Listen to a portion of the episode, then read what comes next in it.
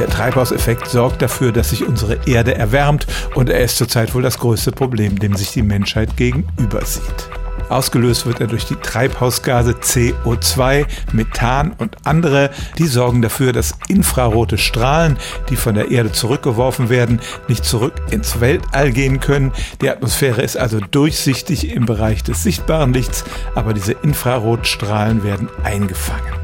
Sollte man nun alle Treibhausgase aus der Atmosphäre entfernen, abgesehen davon, dass das technisch unmöglich ist, wäre es auch nicht gut. Denn im Prinzip ist der Treibhauseffekt etwas sehr Gutes. Er hat dafür gesorgt, dass es überhaupt Leben auf der Erde gibt. Würde diese Infrarotstrahlung nämlich ungehindert ins Weltall entweichen, dann würde sich die Temperatur auf der Erde auf einen Mittelwert von minus 19 Grad Celsius einpendeln. Alle Ozeane würden gefrieren und der Globus wäre eine kalte, lebensfeindliche Wüste.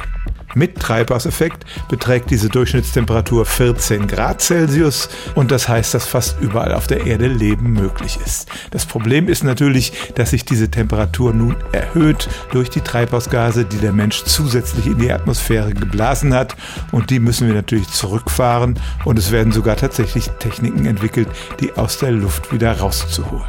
Grundsätzlich aber ist der Treibhauseffekt eine gute Sache.